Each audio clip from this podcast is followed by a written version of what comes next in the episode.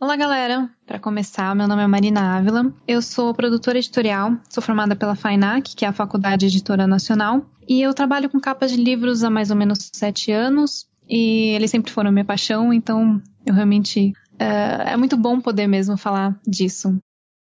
Sejam todos bem-vindos ao episódio 8 desta segunda temporada do podcast Os Doze Trabalhos do Escritor. Eu sou o AJ Oliveira e esse podcast é constituído de opiniões de autores para novos escritores. Lembrando que muito do que toca este podcast vem do apoio dos nossos padrinhos e madrinhas. Então, se você gosta do projeto e deseja que ele continue e quem sabe passe até ser semanal, faça sua contribuição através do link padrim.com.br barra 12 trabalhos. O 12 é número, tá, gente? E a partir de um real, torne esse podcast mais digno dos seus ouvintes.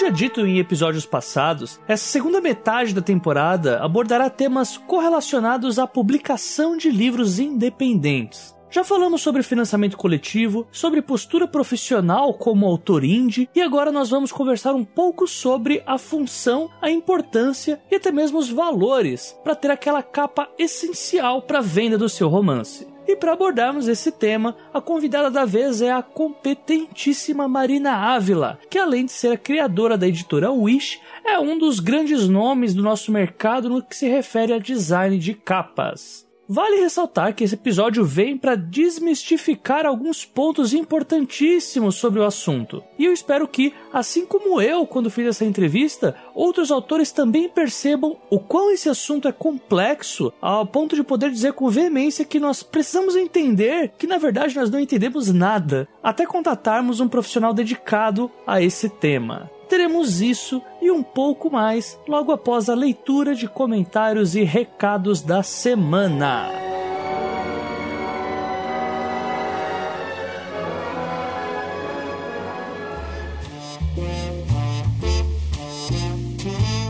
Olá, meu querido ouvinte, meu querido autor, meu querido leitor. Vamos aqui para mais uma leitura de comentários e recados da semana aqui do podcast Os 12 Trabalhos do Escritor. Mas, como já é de praxe, e de preferência agora de uma forma um pouquinho mais breve, fica aqui aquele agradecimento básico a todos os padrinhos e madrinhas que têm ajudado 12 Trabalhos a pagar alguns boletos, né? Porque, como já venho dizendo há um bom tempo, o 12 Trabalhos é uma maravilha de fazer, mas os boletos não param de vir. Então, um agradecimento a todos aqueles que passaram a ser padrinhos agora nessa semana, que já foram padrinhos também e agora não são mais, né? Pois a situação tá meio complicada, né? Essa crise não acaba nunca. Enfim, e para todos aqueles que continuam sendo padrinhos também. Em especial a todos os que contribuem a partir da categoria Leitor Ideal, que é a nossa categoria de 10 reais, a partir de 10 reais. Começando pelos nomeados Ednara Boff, ao Áureo J, ao Dinei Júnior, ao Daniel Renatini, a Janaína Bianchi,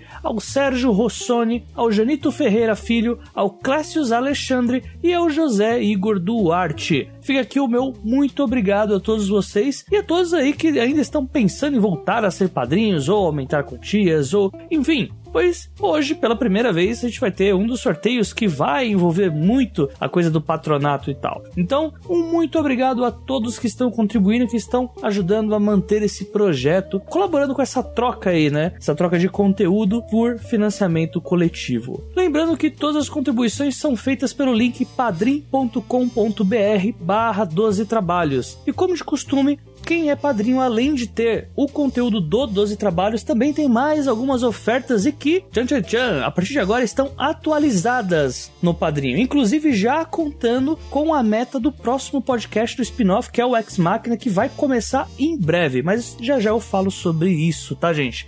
Então, se você também não puder colaborar financeiramente, também não tem problema. Você pode compartilhar o episódio, anuncia pelo Twitter, espalha a boa nova do Senhor dos Trabalhos e faz aí o ensinamento desses autores que eu convido aqui chegar a mais alguns ouvidos fora o de vocês que já são ouvintes já fidelizados, né? E que pretendem ser mais dignos de suas histórias, tá? E além disso, você também pode ser um colaborador aqui do 12 Trabalhos. Assim como a gente tem o Daniel com a parte de design, tem o Fernando Ticon que também ajuda na edição, você também pode ajudar a gente. Se você achar que dá para fazer alguma coisa a mais aqui para ajudar o 12 Trabalhos, fique à vontade, manda seu e-mail lá para os 12 trabalhos@leitorcabuloso.com.br, deixando a dica já que nós estamos precisando muito de pessoas que trabalhem com mídias sociais, tá, gente? As mídias dos 12 trabalhos estão bastante paradas e isso se deve à carga excessiva de serviço que eu tô aqui em casa, desde freela, edição do podcast, podcast alternativo, as coisas que eu escrevo também, enfim. Caso você goste de mexer com redes sociais, Facebook, Twitter, manda um toque para mim ou pela página também dos trabalhos, não tem problema por onde. E aí avisa se você tiver essa disposição e tiver algumas ideias e principalmente tiver alguma experiência já mexendo com isso. Fica aqui a dica para vocês.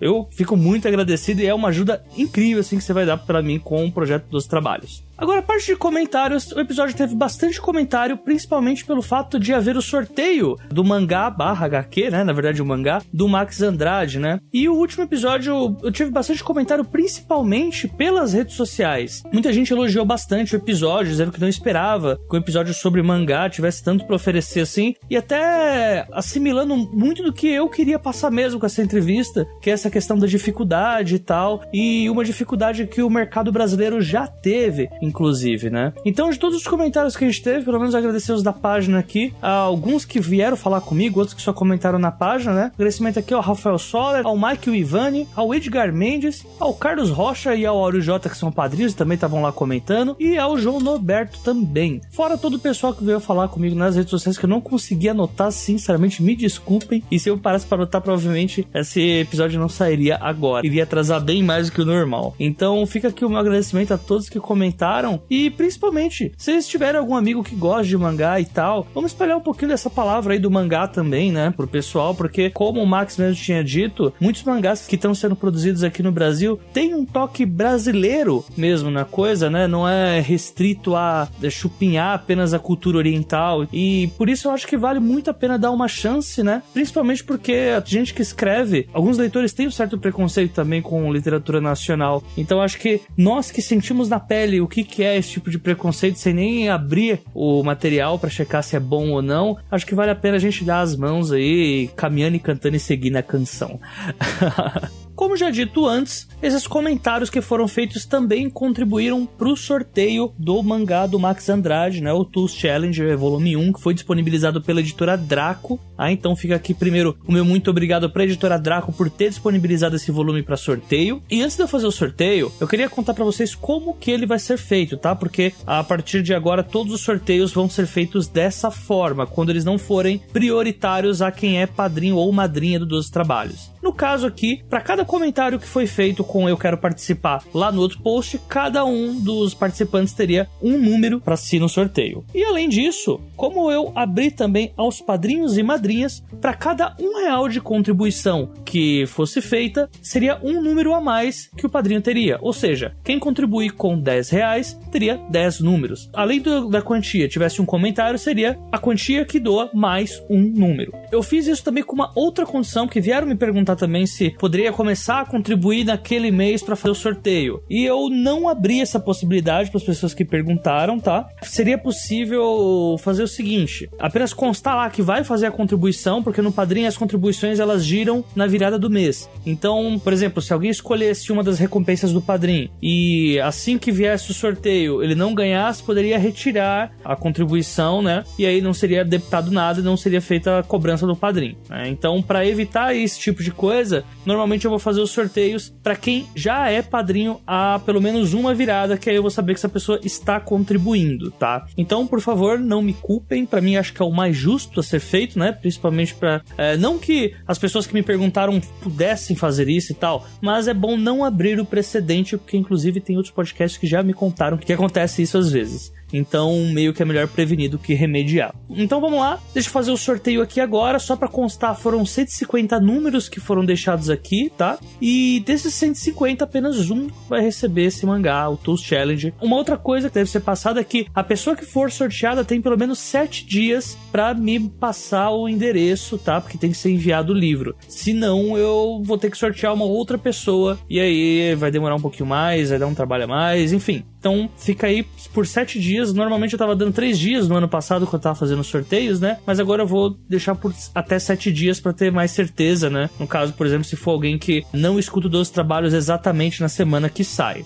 Então, fazendo o sorteio aqui, tá? O número sorteado é o 130. 30 e ele corresponde ao Janito Ferreira Filho. Tá? É um dos padrinhos do 12 Trabalhos, então parabéns, Janito, parabéns, você ganhou uma edição do Tools Challenger, o mangá do Max Andrade, cedido pela editora Draco. Muito obrigado e novamente pro Eric, o editor lá da Draco, e também pro Max que disponibilizou aí não só a entrevista, como também o volume. Então fica aí a dica para você, tá, Janito? Uma semana, manda o endereço, manda os dados certinhos que eu passo lá para Draco e eles enviam para você. Muito obrigado aí pela participação e principalmente pelas contribuições que o Janito é um dos padrinhos aqui do podcast. E vale dizer também, né, gente, que outros sorteios acontecerão também, no mais breve possível, espero eu. Principalmente agora que a gente vai ter um outro podcast, né? Então as chances disso aumentam. Próximo tópico, começando o podcast Ex Machina, que já está pronto, então em questão de dias eu já jogo ele pro ar, tá? Alguns pontos para adiantar. Talvez eu já tenha dito alguma coisa no último episódio, mas eu vou ressaltar aqui e colocar mais algumas informações novas. Podcast Ex Machina vai ser uma versão prática do 12 Trabalhos, que é um podcast bastante teórico sobre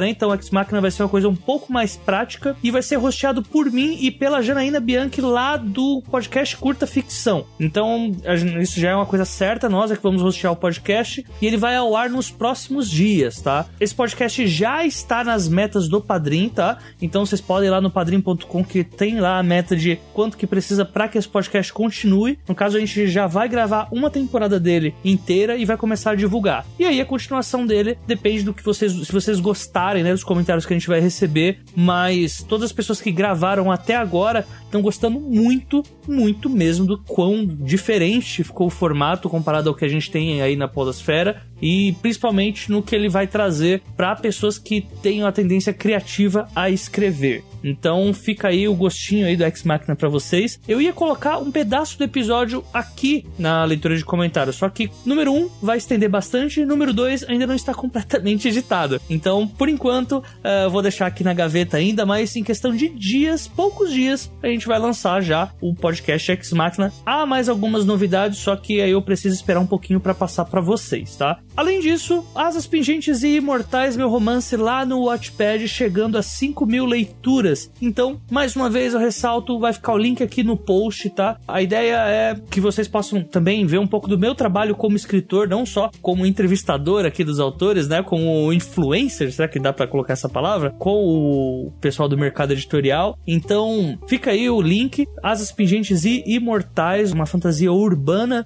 passada aqui em São Paulo e no bairro da Liberdade humanidade, tá envolvendo aí deuses, anjos, demônios, coisas malucas e um protagonista com esquizofrenia, que é o que eu achei que normalmente é a parada que eu falo que acaba fisgando as pessoas que vão ler. Recados todos dados, então, gente, eu já me estendi demais novamente, acabo falando demais esses comentários, meu Deus. Então fiquem aí com o episódio com a Marina Ávila, tá, gente? É um episódio muito bom aí para quem já tem o livro escrito ou tá escrevendo e quer fazer uma capa legal. A Marina dá uns toques muito bacanas e principalmente se vocês gostarem aí do episódio episódio. Deixe aí seus comentários, suas dúvidas, suas críticas, seus elogios, que serão todos muito bem aceitos e respondidos por mim também, tá? Um abraço a todos e até a próxima quinzena. Abraço, gente. Falou!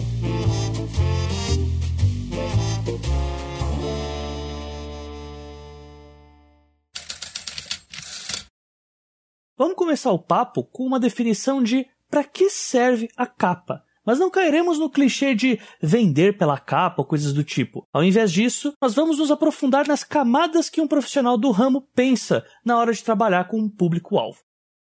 Eu acho que é essencial que qualquer pessoa que vai publicar um livro tenha uma capa bem feita, mas não é exatamente no sentido de uma capa bonita, que eu acho que é isso que é a grande questão, o grande clichê das capas. Porque a manipulação de imagens, a forma como ela vai ser apresentada é só o final o mais importante de qualquer capa é você verificar antes, você ver o público-alvo, você entender por que, que você está mostrando ou não mostrando alguma coisa, a forma. Tem muitos estilos mesmo de capa. Se a gente for na livraria, a gente vai ver uma, uma quantidade muito grande de, de estilo, de ideias, enfim. O principal é a gente entender para quem a gente está fazendo, como a gente transforma aquele livro em algo inovador para ele não cair na mesmice, por exemplo, E só no final que a gente vai pegar tudo isso e ver qual estilo é melhor, ver qual elemento que a gente vai mostrar, se a gente vai mostrar um casal ou não, dependendo do livro. Se vai mostrar o personagem, se vai mostrar um, uma ilustração. A gente pode pegar as capas da, daquela JoJo que tem silhuetas, enfim. Cada um tem mesmo estilo diferente. Então essa parte é a final, que é a parte que geralmente os sobrinhos fazem, né?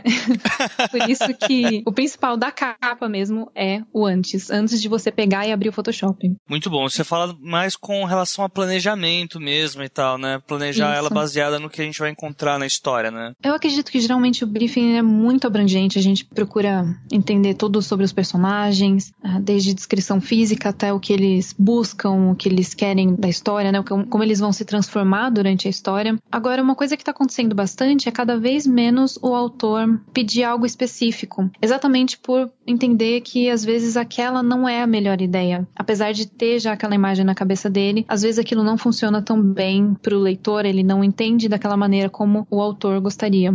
Mas depende muito de, de autor para autor, de editora. Acontece também da editora ter profissionais lá dentro com gostos pessoais. Então, no fim, acaba sendo muito, muito igual, tanto autor quanto editora, nesse sentido. Como que seria esse primeiro contato do autor independente com o capista? É bem normal que o autor ele já venha com algumas ideias prontas, enfim, de personagens, imaginando já a capa como ele gostaria. Geralmente a gente tenta fazer esse modelo o melhor possível, encontrando as melhores imagens, e a gente tenta fazer um baseado no que o mercado está pedindo. Nesse ponto depende do autor se ele vai buscar mais o sonho de ter o livro dele publicado, não exatamente um produto que vai ser voltado para o leitor, ou se ele quer conquistar o leitor e o sonho dele é mesmo ser lido, não ter aquele produto exatamente como ele busca. Mas é bem variado. Geralmente, quando o autor vai fazer um orçamento, ele passa algumas ideias, ele passa mais ou menos o que ele busca, se é uma capa mais sombria. Alguns passam já as imagens que eles querem, e com isso a gente vai trabalhando, vai trabalhando o psicológico também do autor, para ver o que a gente consegue daquilo. A gente geralmente não consegue ler os livros completos, por isso que dependendo do briefing, a gente pede, por exemplo, um trecho, vários trechos, na verdade, do livro, trechos importantes. A gente pede, inclusive, spoiler para mandar. Ah, o personagem vai se transformar num lobo, só que ninguém pode saber. Só que se a gente colocar um elemento, uma lua, por exemplo, pode trazer isso para o leitor de uma maneira um pouco mais sutil. Ele não vai perceber esse spoiler, mas ele vai perceber que é aquele tipo de livro que ele quer. Mas geralmente o briefing é a coisa mais importante. A gente pede muitas informações, a gente pede o estilo da história, enfim. E nisso a gente acaba confiando bastante no autor também, que ele vai passar o que a história realmente se trata, né?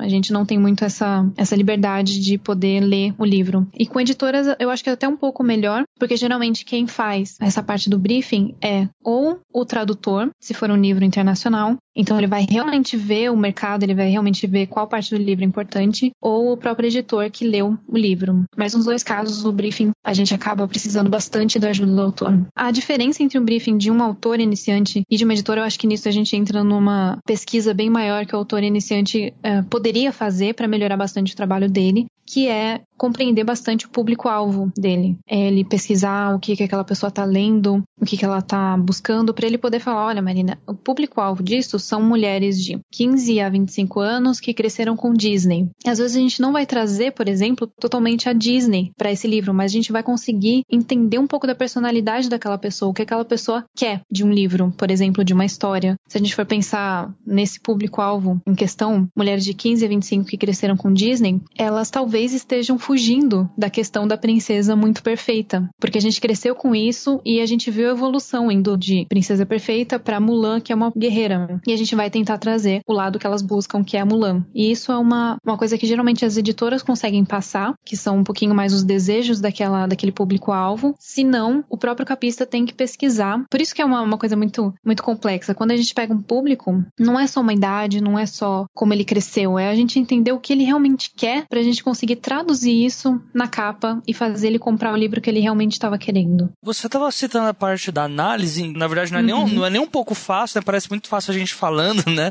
É muito Mas difícil. É, é um trabalho assim, como a gente fala com alguns autores que conversaram sobre você começar a escrever uma história já pensando no público-alvo, tanto no vocabulário que você usa, quanto no tipo de aventura que você vai retratar ali, ou aventura, ou trama romântica, enfim, sempre de acordo uhum. com aquela idade que você vai receber, acaba que são são várias preocupações baseadas no mesmo tema, né? Sempre a questão da idade, você vai ter que trabalhar tudo aquilo em cima de um público, né? Isso. O ideal seria a gente começar por isso. Quando não acontece, quando o autor já está escrevendo o livro, mesmo assim, mesmo no meio do livro, mesmo no final do livro, eu acho que sempre vale a pena ele pesquisar isso, entender. É sempre uma coisa que ao longo do tempo, talvez a gente chegue aos 90 anos e a gente não compreenda totalmente as pessoas, porque elas são muito diferentes. Mas você conseguir um estereótipo, conseguir um padrão que você vai atingir, é bem mais importante do que você tentar abrir muito livro e ninguém se interessar muito por ele, a ponto de comprar, por exemplo. Uma capa muito legal, que quem não conhece ainda pode pesquisar, é a capa do Segredo. Eu não lembro o nome da autora, acho que é Rhonda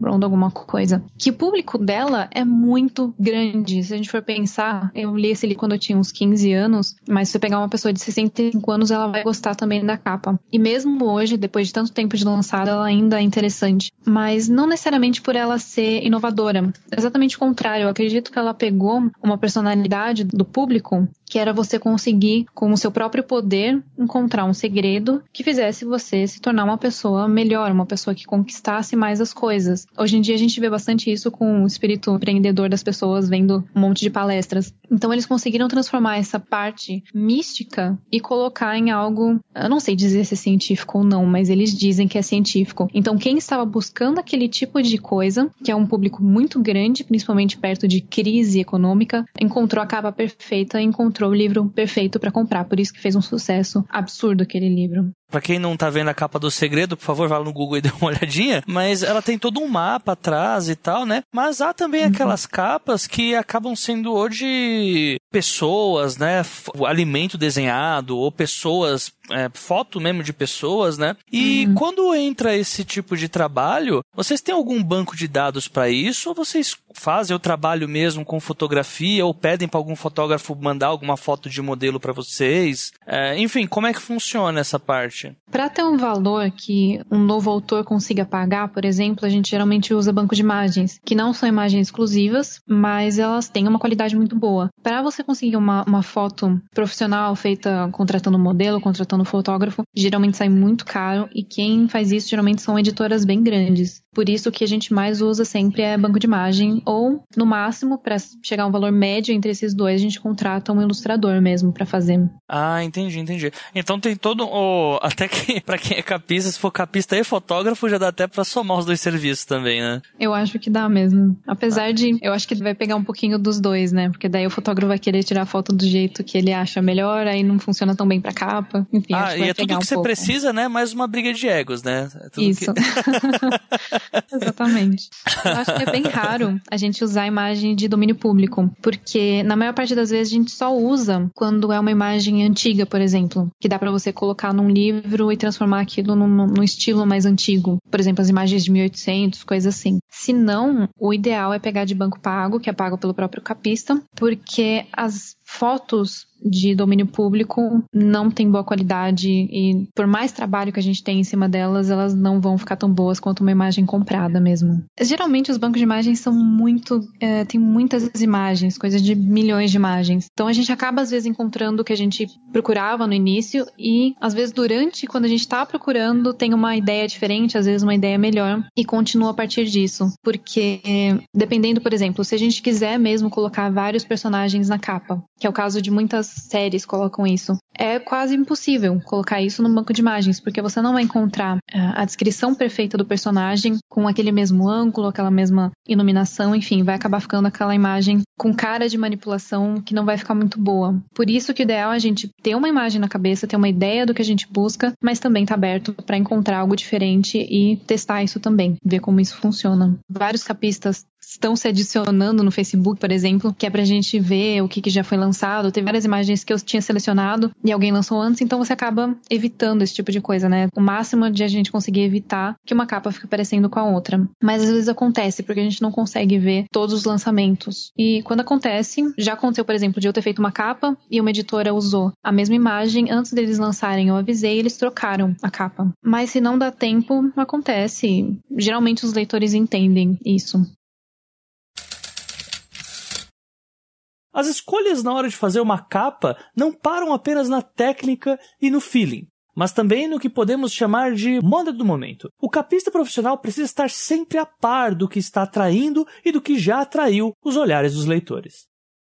Eu acho que é legal a gente sempre pesquisar muito e não só dentro das outras capas. Por exemplo, eu tenho meu Pinterest que eu fico direto olhando capa nele, que é para ter ideia do que está sendo lançado ou não. Só que se a gente se manter sempre no que já está sendo lançado, a gente não consegue inovar, a gente não consegue criar essa parte da literatura e deixa para as outras pessoas fazerem. Isso não, não acho que é legal deixar para os gringos fazerem e a gente não consegue inovar. Mas ao mesmo tempo que é interessante a gente ter um, um padrão de tendência, por exemplo, agora, que a gente está vendo bastante a imagem com silhueta silhueta. Então a gente tem um monte de capa com silhuetas, com imagens mais vetoriais. Por isso que a gente pesquisa bastante para entender. A gente acaba pesquisando também fora da área das capas, porque se a gente pegar, por exemplo, uma coisa que está surgindo bastante nos móveis, por exemplo, é o design escandinavo, que é uma coisa bem mais bastante branco com madeira escura e tá vindo também para o design gráfico. Se a gente pega isso antes de chegar nas capas, a gente consegue trazer algo novo que as pessoas realmente queriam. Elas não, elas nem tinham ideia que elas podiam querer isso em capas, por exemplo, e elas acabam gostando bastante quando a gente consegue trazer. Eu acho que dá pra gente ir acompanhando e prevendo conforme as coisas vão acontecendo. Né? Se a gente perceber agora tem algumas cores mais em alta, que é aquele rosa bem clarinho, que antigamente não funcionava tão bem. Então, hoje em dia, a gente consegue usar isso e trazer algo inovador com isso. Dá pra gente prever, tentando entender o que as pessoas estão buscando a partir de agora. E é possível também que, por exemplo, em uma certa época, os anos 80 voltem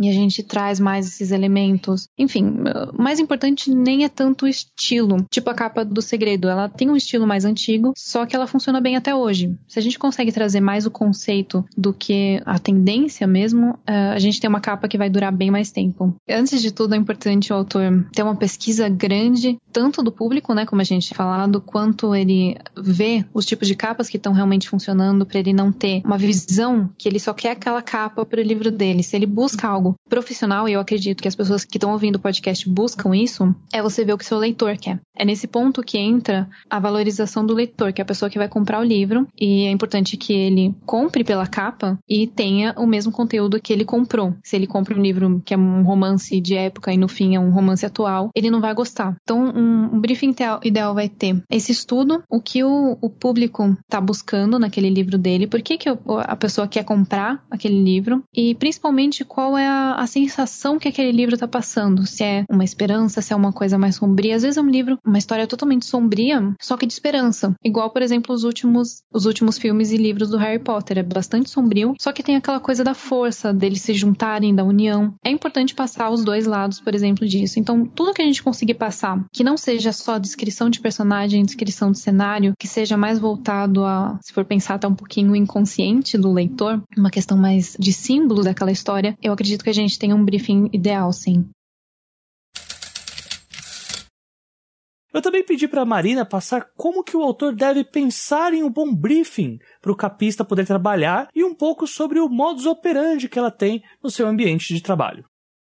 Uh, é bem comum a gente conseguir geralmente dois modelos, porque o primeiro a gente faz um pouco voltado para o que o autor estava buscando, e o segundo, é, baseando nessa pesquisa que a gente fez, trabalhando um pouco mais o, a sensação do livro, não só os personagens. Então, geralmente, falando numa questão bem técnica mesmo, essa capa vai chegar num modelo um pouco mais simples, ele não vai ser tão trabalhado, por isso que a gente precisa um pouquinho da, da imaginação do autor, para ele ver como vai ficar no final, porque a gente não compra as imagens até ter a aprovação dele. A imagem não vai chegar em alta qualidade. Então, tendo isso com o autor trabalhando junto com a gente, tem algumas alterações que ele vai querer fazer, aí a gente conversa, geralmente vê se, se aquela alteração vai ser boa para o livro. Tem várias vezes que acontece dela ser ótima, dele falar: ah, não, Marina, mas não é exatamente isso. Se a gente usar uma cor pastel, ele vai ficar mais delicado. E nisso eu pego que o livro era delicado e a gente faz algo novo. E tem outras que não vão ser tão boas para aquele livro. Por exemplo, adicionar um, um elemento ou tirar um elemento, porque todas as, as estruturas gráficas, se a gente for pensar, elas têm um equilíbrio. Se a gente colocar um, um ponto escuro num lado, ele vai puxar para aquele lado, ou um ponto claro, ou colocar uma borboleta no ombro da pessoa, tudo aquilo vai mudar a forma como o leitor tá vendo. Não sei se era isso exatamente que você buscava, acho que eu fui viajando um pouco. Não, não, tá indo bem, tá legal. Você colocou essa parte de que vem essas duas. São duas capas, né? Pelo que eu entendi. Uma que é mais a cara do autor e uma com as que seria mais. Olha, tem isso, mas também seria interessante se a gente fosse mais por essa vertente vertente, é isso? Isso, é mais voltada, por exemplo, como uma editora grande faria um livro que ela quer vender, que ela não está tão interessada em mostrar para o autor, por exemplo, se ela pegar um, um, autor estrangeiro, ela vai comprar aquele título e não vai mostrar a capa para o autor. Ela vai fazer aquilo sempre baseado no que ela acredita que vai vender. A gente tenta esses dois lados. Sempre é possível haver conflito entre o gosto do autor e o profissionalismo do capista. Nisso nós voltamos numa conversa lá do início sobre a capa amável versus a capa vendável. Talvez seja legal pensarmos nesse tipo de coisa e antever certos problemas na hora da gente ter o contato com o respectivo profissional que vai trabalhar com o nosso romance. Acontece bastante de ter essa diferença do que cada um está buscando, mas eu acho que vale da abertura do capista entender também a pessoa por exemplo, se aquele é o sonho dela, ela quer o livro daquele jeito, mesmo que não venda, também não cabe a gente a ficar forçando. Isso eu sempre tento mostrar isso pro autor. Se tem alguma alteração que não vai ficar muito boa, eu geralmente testo antes para mostrar, né? E eu falo isso pra ele, olha, não vai ficar tão boa, não vai ter o mesmo impacto, principalmente quando o livro é pequenininho, né? Tem aquela capinha pequena nas lojas online, eles têm um impacto inicial que pode, uma cor diferente pode tirar isso, por exemplo. Então, se vai ter essa alteração muito grande, eu aviso o autor, olha, desse jeito jeito não vai funcionar tão bem quanto a gente gostaria. Mas aí cabe ao autor decidir se ele quer daquela forma, com aqueles elementos ou daquela cor especial, ou não. O que não acontece com uma editora. A editora, a intenção dela é vender, então se ela contrata a gente, geralmente é pra gente fazer esse, esse trabalho completo de pesquisar e de trazer um livro certinho pro público. Não é fácil essa argumentação com algumas pessoas e com outras é um pouco mais, porque, como eu tinha dito, depende do que o autor quer. Se o que ele quer é simplesmente publicar o livro dele do jeito que ele imaginou, não tem argumento que faça ele mudar de ideia. Isso a gente vai pegando um pouquinho o tato com o tempo para perceber quando a pessoa tá aberta ou quando ela não tá. Por exemplo, no caso, eu não sei se alguém participou do Nano, mas teve um caso de uma capa que eu tinha feito e a autora não tinha gostado, ela tinha comentado isso na palestra. Só que depois a capa acabou vendendo bastante e ela acabou comentando isso falando que acabou sendo bom para ela aceitar a capa daquela forma. Por isso que depende. Se a autora, no caso da Ana, ela queria vender o livro, então acabou sendo melhor para ela aceitar dessa vez essa capa, por exemplo, e numa próxima ela pesquisar um pouco mais e ver exatamente o que ela queria. Marina, você também escreve ou você só faz as capas? Eu comecei nas capas quando eu escrevi um livro, só que eu tive eu tive esse lapso de bom senso, eu percebi que o livro não estava tão bom quanto deveria. Isso faz uns oito anos. então eu pesquiso não só a área de a área gráfica, eu pesquiso muito de escrita. Eu acredito que hoje em dia eu conseguiria fazer um livro bom e eu tô pensando em fazer. Por isso que eu entendo também o lado do autor. Quando eu fiz esse primeiro livro, eu comecei fazendo a capa dele do jeito que eu queria. Hoje em dia eu vejo aquela capa e não funciona. no fim, tudo, nada ficou bom, nem o livro, nem a capa. Por isso que eu fui estudando. Eu queria muito transformar uma, os originais em algo que as pessoas iam gostar, que os leitores iam gostar. Depois de bastante estudo, eu acredito que finalmente eu estou pronta para começar nessa área também. Então, pelo jeito, você realmente foi pela raiva mesmo, né? Porque.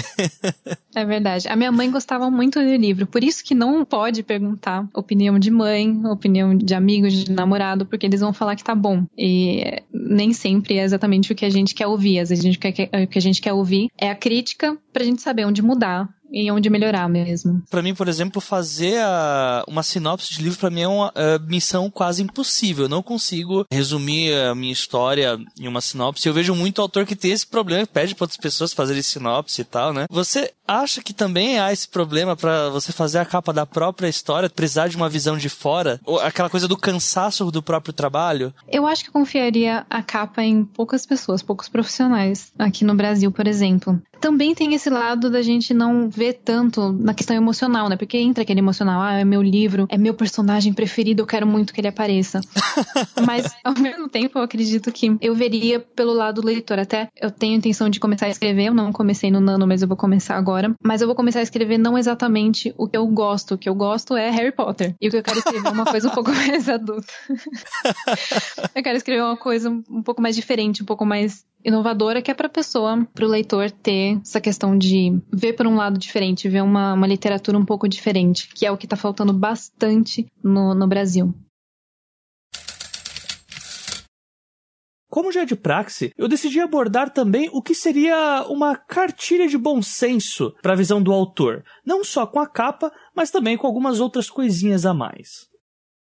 Eu acho que está faltando muito esquecer tanto do, do, da questão emocional quando você escreve um livro de você colocar o livro como um filho, por exemplo, e ver o lado do leitor. Isso que a gente mais sofre em todos os sentidos, tanto os editores quanto os autores. Porque se a gente for pensar, as editoras, elas têm uma, um orçamento muito grande para publicar e elas estão ávidas para ter uma literatura inovadora, para ter uma, algo novo, para ter algo bem feito de verdade. E algo bem feito demora muito tempo para você ir trabalhando. Só que quando a gente já começa algo com esse profissionalismo de ver o lado do cliente, de quem está comprando o livro, livro, a gente tem uma chance muito maior de escrever melhor, de focar em algo que ainda não, não aconteceu, né? Então a gente não vai focar em castelo mágico, nem em tanto distopia, e vai buscar algo diferente. E é nesse ponto que tá faltando muito para os autores brasileiros. Eu acabei de lançar uma editora, a gente recebeu muitos originais, só bem poucos eram, eram publicáveis, eram diferentes se os autores conseguirem esse, esse senso de entender o mercado, de buscar entender o mercado cada dia mais, a gente vai ter uma literatura brasileira muito mais valorizada mesmo. É, porque se a gente for pensar, principalmente na literatura brasileira, que tem muitos livros sendo lançados agora, a gente acaba tendo a mesma coisa. Romances bem simples ou aquela fantasia que é igual a Clara falou, da Dan Blanche, ela falou que não adianta você colocar, criar um mundo muito diferente e colocar ele na Inglaterra, que na verdade é Inglaterra com outro nome. Ou a pessoa não faz todo, tem, tem todo esse trabalho de fazer um mundo novo, criar personagens diferentes, criar algo que seja bem fora do estereótipo, para conseguir mesmo alcançar o público, para conseguir inovar, para conseguir mostrar que aquele livro é realmente diferente, que você colocar ele do lado de outro livro, eles não são comparáveis. O leitor precisaria comprar os dois para ter as duas experiências, né? Eu não sei o que você acha sobre isso, mas em qualquer tipo de mídia existe uma onda e a gente aqui no Brasil acaba pegando ela só na beirinha da praia. Eu não sei o que você pensa sobre isso, mas eu vejo que sempre há esse porém, por exemplo, muito tempo depois que já tinha dado uma estagnada a fantasia, que no Brasil começou a produzir fantasia loucamente, né? E aí agora a gente vê isso também com a distopia e talvez o com o terror a gente comece a ter muito daqui a uns 4, 5 anos, não sei, porque é o que tá começando a pegar muito lá fora, né? A coisa da dark fantasy, terror, né? É, é verdade. Eu acho que quando a gente consegue colocar isso e, e as próprias pessoas estão buscando isso também, né? Tá ótimo, né? Se a gente está trazendo distopia, as pessoas querem ainda distopia, tá perfeito. Só que não tá acontecendo tanto, porque como a gente tem, os livros continuam sendo produzidos lá fora e eles trazem para cá com muita, muita facilidade, né? Demorando no máximo seis meses, um ano que o livro fez sucesso lá, ele já tá aqui traduzido. Não adianta a gente pegar aquela ideia, começar a produzir para daqui a três anos tá pronto, que é o caso de um livro bem trabalhado, por exemplo, ou de uma, de uma série de TV. Eu realmente não entendo por que, que o brasileiro não tá inovando, por que, que ele tá com medo de trazer algo novo sendo que a gente consegue entender um pouquinho do que está acontecendo lá fora para a gente prever a próxima e já começar a produzir a próxima, não, não produzir o que eles já estão produzindo lá fora. Porque no fim a gente acaba, sei lá, só criando cópias mesmo aqui dentro. Mas eu acredito que, que você tinha falado que a gente está um pouquinho atrasado, seja verdade, sim. Mas afinal, qual a faixa de preço para produzir uma capa? E até quando vai o serviço do capista? É possível modificar quantas vezes eu quiser?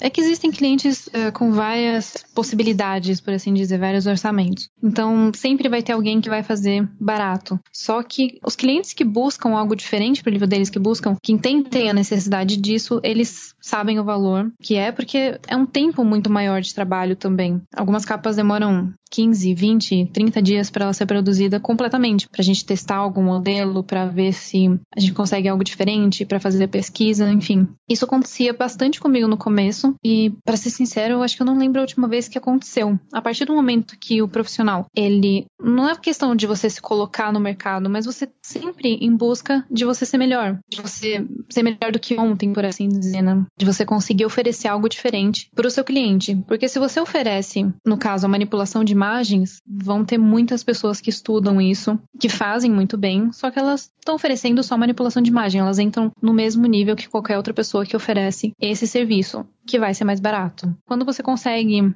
trazer mais essa questão profissional, vai vindo com seu nome, você vai trabalhando naquilo, vai melhorando bastante e nisso você meio que define o público que você está trabalhando também.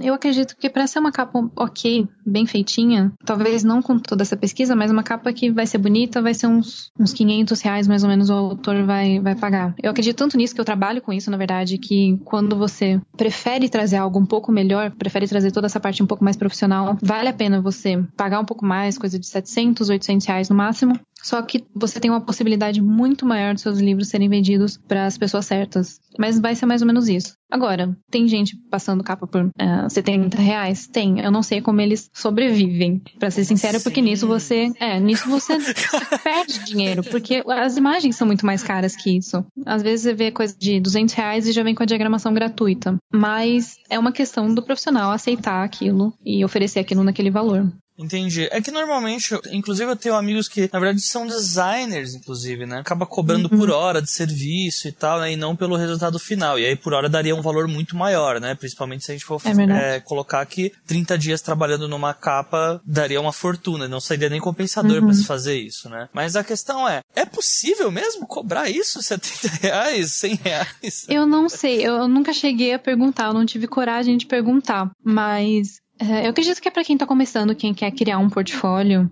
Eu não consigo imaginar que isso seja o trabalho da pessoa que ela consiga, por exemplo, pagar contas com isso. Eu imagino que seja algo realmente mesmo no começo, porque na verdade você perde muito dinheiro com isso. Geralmente uma capa para você comprar imagens de qualidade você vai gastar uns, uns 400 reais às vezes. Quando é questão de editora, quando eles contratam um ilustrador, coisa assim, tipo a capa do Game of Thrones, eles devem ter gastado 5 a 6 mil, o que se for pensar, não é muito baseado com o que eles gastaram de gráfica. Às vezes, colocar essa capa bem cara valeu a pena, porque todos aqueles livros foram super bem vendidos. Agora, para um autor iniciante, isso com certeza não vale a pena. As pessoas já estão entendendo mais ou menos quanto que é o valor de uma capa, quanto que é o valor das imagens que o profissional vai pagar, o tempo que ele vai dispensar para cada capa, enfim. Mas quem está começando pode assustar um pouquinho, até a gente tinha falado dos valores, pode assustar porque não é tão baixo quanto imaginava. Às vezes acontece de pedirem algo menor, mas é bem raro. Geralmente quando acontece isso, a pessoa busca um outro tipo de profissional mesmo. Sim, sim. até porque você também já, já tá bem consolidada já na área também, né? Acaba que não dá tanta essa margem, né, pra... Eu espero que seja isso, na verdade. que eu esteja conseguindo passar todo o trabalho que existe em cima de uma capa para ter essa valorização mesmo desse tipo de trabalho. Mas vamos supor da seguinte forma, então. Eu estou aqui fazendo uma capa com você, porém, depois que você mandar, eu vou começar a pedir vários pitacos nessa capa, tornando o trabalho bem mais duradouro. Até onde eu tenho a liberdade de pedir alteração atrás de alteração, atrás de alteração, sendo que foi o meu briefing que não veio tão explícito. Esse é um tipo de problema que quem está começando tem muito. Depois de uns 4, 5 anos você cria um contrato perfeito.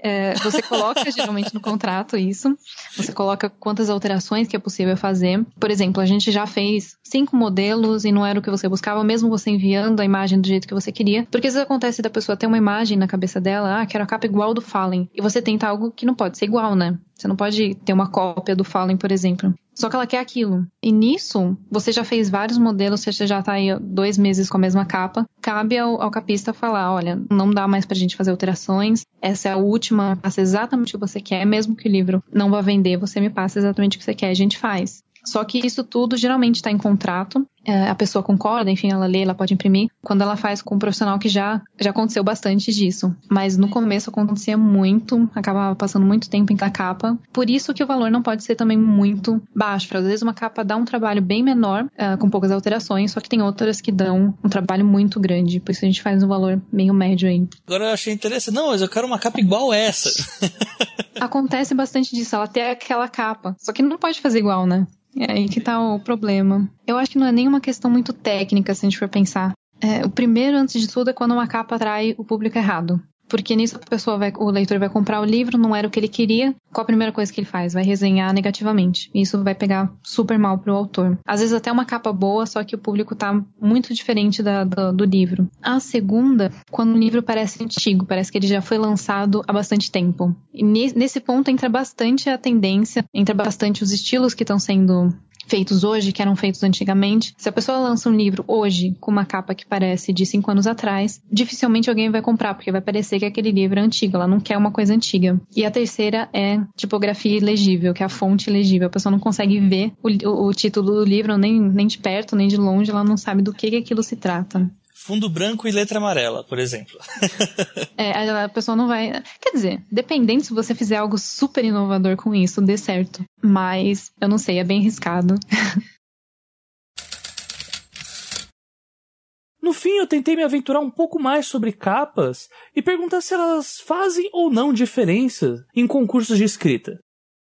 Eu acredito que nos concursos a capa em si não seja tão importante, mas por que que tem essa ligação da capa ser boa e geralmente o conteúdo também ser? Quando o autor ele já está no mercado há um tempo, que ele já está publicando há um tempo, então ele já recebeu críticas do livro dele, já melhorou, a escrita dele já está há alguns anos no mercado, ele perde um pouco essa questão tanto do, do ego, né, de trabalhar o ego dele, para trabalhar o que o leitor quer. Ele vai querer contratar um, capista, que vai fazer uma capa mais voltada para o público, uma capa diferente, uma capa melhor, de melhor qualidade. Na verdade, eu acho que então elas andam juntas, não é que a capa tá vendendo. Apesar disso acontecer muito, né, da capa vender bastante conteúdo, mas isso traz aquela ideia para o leitor que aquele livro é bom. E geralmente, realmente é. é. Eu acho que na verdade não é que quanto mais pessoas comprando, mais chance tem daquele livro ganhar. Mas as duas coisas andam juntas, né? Se, a, se o livro está sendo bem vendido, é porque ele provavelmente é muito bom. Então ele tem uma chance maior de ganhar por ele ser bom. Assim como ele tem mais chance de vender, assim como ele tem mais chance de ter uma boa capa, de ter uma boa, um bom trabalho de revisão, enfim, todo esse, esse complexo editorial em cima da, da mesma obra.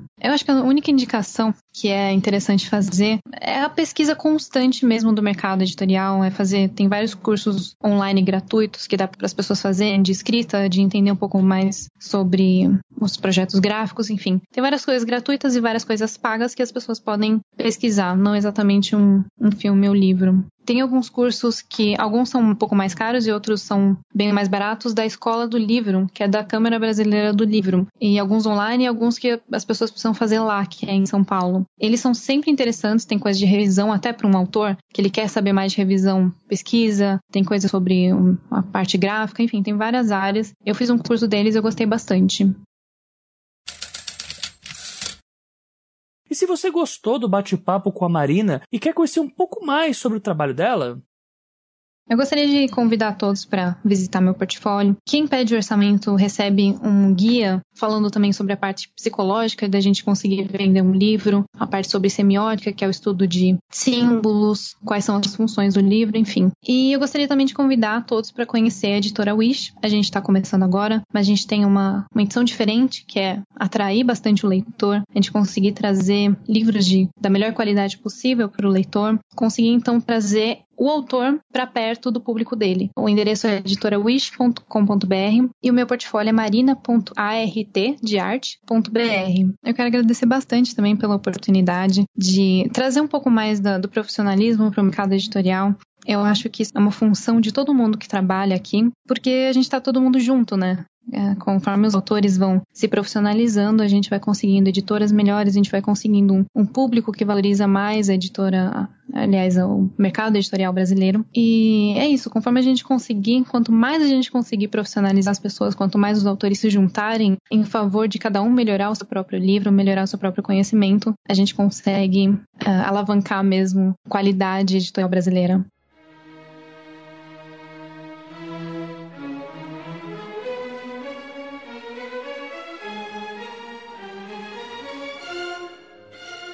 E chegamos ao fim desse episódio número 8, que falou sobre capas com a Marina Ávila. O objetivo desse papo, no fim das contas, foi trazer para o autor independente um pouco da experiência e dos causos consequentes na hora de tratar sobre esse assunto com o capista. A ideia, no geral, é assim como já dissemos tantas vezes em relação a romances, é entender que mesmo a capa do seu livro não necessariamente deve ser feita através da intuição. Afinal, as chances de algo experimental dar certo não são grandes o suficiente para quem está apenas iniciando um trabalho no mercado literário. Inclusive, você pode ter uma boa visão sobre isso lá no episódio 2 da primeira temporada que foi gravado com o Fábio Barreto, onde a gente fala bastante sobre isso.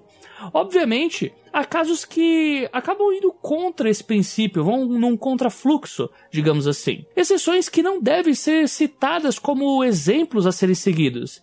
E é por isso que, pelo menos na minha opinião, é melhor pendermos um pouco mais pro lado das vendas ao fazermos uma capa do nosso primeiro romance ou até dos primeiros romances. A não ser, é claro, que você já seja um grande entendedor do assunto e que, mesmo assim, como a própria Marina já disse, talvez não seja interessante você fazer a sua própria capa. Não deixem de enviar os seus e-mails, dúvidas e críticas para a página do podcast ou pelo e-mail os 12 trabalhos@leitorcabuloso.com.br os artigo 12 número trabalhos@leitorcabuloso.com.br. Lembrando que esse episódio foi feito com a ajuda dos nossos primeiros colaboradores. A vitrine do episódio e o design de página foram feitos pelo Daniel Renatini. A edição final é do Fernando Ticon do canal Hora do Terror. Nos vemos na próxima quinzena, onde o programa da vez abordará aquelas perguntas que eu pedi para vocês mandarem nos dois últimos episódios. Ainda dá tempo de enviar algumas perguntas, pelo menos antes, até antes de eu gravar. Ah, então, caso vocês queiram, ainda podem fazer suas perguntas ou pelo e-mail ou pela página dos trabalhos. Então, uma ótima semana a todos e não se esqueçam, sejam dignos de suas histórias. Até a próxima quinzena. Falou!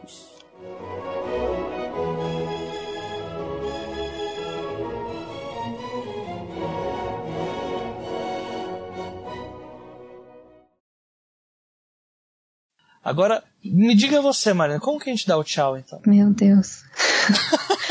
Geralmente o tchau de, uma, de um livro, ele é com uma sinopse. Ou com a sinopse do próximo volume. É, pro próximo volume, fiquem esperando por